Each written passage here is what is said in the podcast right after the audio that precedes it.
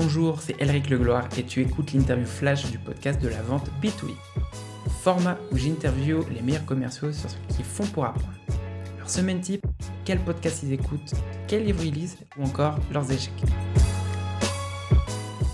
Aujourd'hui, je reçois Tiffaine Amblard, formatrice chez HubSpot Academy. Donc Tiffaine, est-ce que tu peux te présenter euh, en expliquant quel est ton poste et ce qu'est HubSpot alors, donc moi, je suis formatrice inbound chez HubSpot Academy. J'ai un titre américain qui est inbound professor. concrètement, mon poste, c'est de créer du contenu en français pour l'Académie de HubSpot. L'Académie de HubSpot, c'est une, plateforme en ligne qui est accessible et gratuite à tous donc aux clients HubSpot, mais pas seulement, pour en fait donner accès à des certifications, des cours, des méthodologies sur différents sujets, donc bah, sur les logiciels HubSpot ou même sur des, aspects un peu plus théoriques comme l'inbound marketing.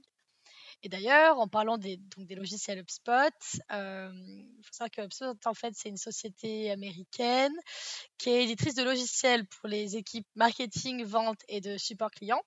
Et en fait, c'est une plateforme tout en un qui réunit des logiciels pour donc le marketing, la vente et les relations clients associés à un CRM gratuit.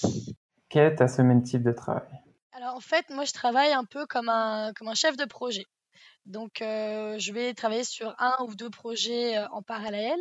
Et donc, ma semaine, ça va être avancer sur ce projet-là. Donc, si, on si c'est un kick-off, on le kick-off. Si on le finalise, on le finalise.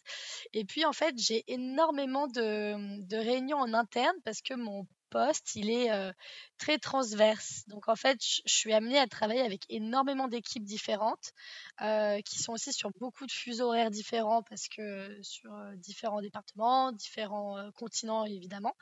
donc je vais dire bien 60% de mon temps, c'est de la création de contenu, et puis 40% du temps, ça va être de la mise en place de nouveaux projets, vérifier que, le projet est bien suivi et qui va sortir en temps et en heure. La troisième question, justement, ce que j'ai demandé, parce que je pense que ce que tu fais aujourd'hui, c'est un peu différent de ce que tu faisais avant. Tu veux le centrer sur ce que tu fais aujourd'hui, de savoir qu'est-ce que tu sais aujourd'hui sur ce que tu fais, que tu aurais aimé savoir quand tu as commencé?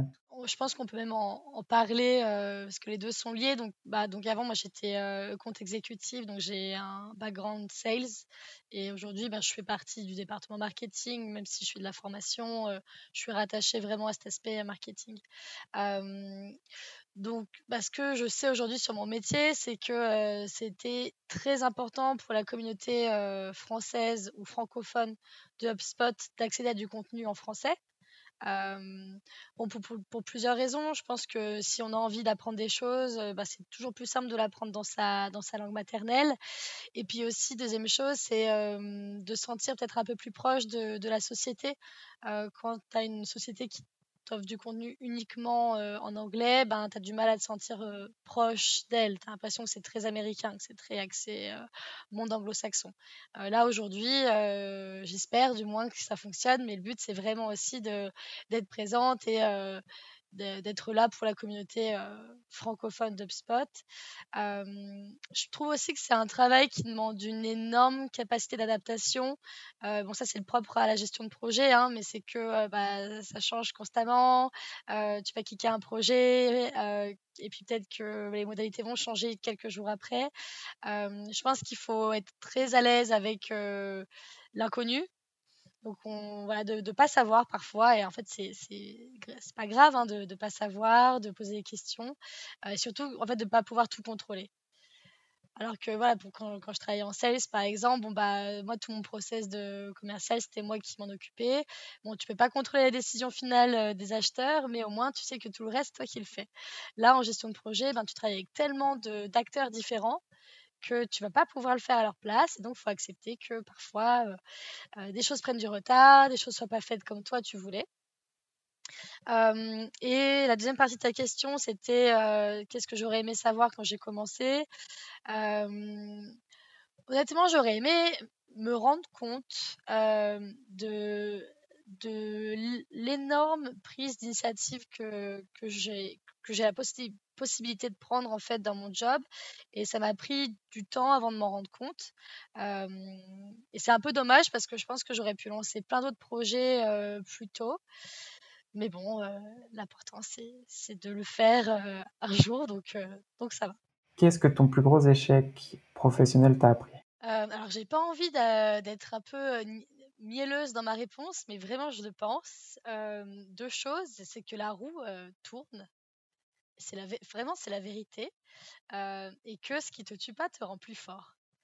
Et en fait, par exemple, en France, je trouve qu'on a, on a tendance à voir l'échec comme quelque chose de super négatif. Tu vois, c'est mal, c'est super mal de d'échouer. Alors que ben, dans un monde un peu plus anglo-saxon, par exemple, l'échec, c'est hyper positif. Et tu as plein de TED Talks de personnes qui vont dire que échouer, ça, c'est le début de l'apprentissage. En fait, je suis vraiment d'accord. Quoi. Je me dis, même si, au moment, au moment T, tu es, vraiment au, bout du rouleau et tu vois pas la, lumière au bout du tunnel, de une, il y a toujours une lumière au bout du tunnel. Et de deux, en fait, ben, tu, vas, tu vas apprendre tellement. Et je trouve que tu apprends même plus quand tu échoues que quand tu réussis. Et quelle est la chose qui t'a le plus aidé à accélérer l'apprentissage de ce que tu fais? Je pense que c'est vraiment cette, cette envie que j'avais de toujours sortir de ma zone de confort.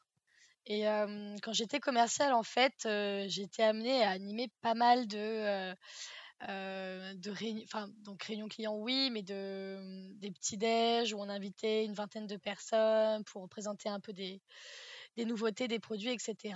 Et, en fait, de fil en aiguille, je me suis rendu compte que j'adorais faire ça. Quoi, alors, public speaking à la base, c'était quelque chose que j'ai testé, mais en fait, bah, je me suis sentie de plus en plus à l'aise jusqu'au moment où en fait j'animais assez régulièrement dans des écoles de commerce des sessions en fait de coaching pour les étudiants et vraiment là je me suis rendu compte que ce que j'adorais le plus dans mon métier de commercial c'était ça donc il était peut-être temps que je me réoriente vers ben, un job qui soit un petit peu plus axé sur la formation et le développement plutôt que bah, sur l'aspect très commercial pur donc je ne sais pas si j'ai répondu à côté de ta question, mais c'est comme ça que je suis arrivée là.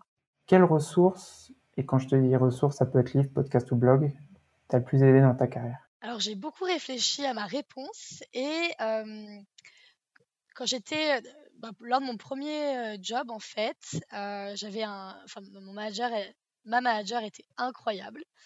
Et j'ai eu un petit moment de, questionnement sur les deux ans où je travaillais dans, cette société. Et en fait, elle m'a donné un livre qui s'appelle, qui, est assez connu, qui s'appelle The Secret. C'est Rhonda Byrne qui l'a écrit. Il y a un film qui est sorti aussi. Alors encore une fois, au premier abord, ça peut, être, ça peut paraître très américain. Mais en fait, pour moi, c'est vraiment l'idée qu'il y a derrière. Donc, en fait, dans le Secret, il t'explique qu'ils vont t'apprendre le secret d'atteindre de, tes rêves et de, de réussir ta vie. Et il y a un exemple, ils vont dire, bah, si tu veux gagner au loto, il faut que tu visualises le chèque d'un million d'euros tous les jours quand tu te réveilles, presque tu t'écris un, faux chèque et, et, si tu fais ça, ça marchera. Alors, moi, j'y crois pas trop. Ça, c'est un peu de la magie ou un miracle. Enfin, si ça peut marcher pour des gens, c'est super, mais je pense qu'on serait beaucoup à avoir gagné au loto si c'était aussi simple. par contre, ce qui m'intéresse, en fait, c'est plus l'idée globale, en fait, derrière ce livre qui dit, en soi, ben, si tu dis que ça va pas marcher, que ça n'existe pas, ça ne marchera jamais. Par contre, si tu dis, bah, en fait, oui, oui, ça va exister, oui, ça va marcher, bah, tu iras, aussi loin que, tu peux parce que, encore une fois, allez, je sors euh, une, citation super cheesy, mais la limite, enfin, le sky is the limit. Et pour moi, c'était la seule personne, en fait, qui te, limite. Donc, euh, si tu as envie, euh, je sais pas, de d'être manager d'une énorme équipe de sales euh, dans une énorme boîte tech, et eh ben, visualise-le et puis tu y seras. Fais en sorte d'y être, en fait.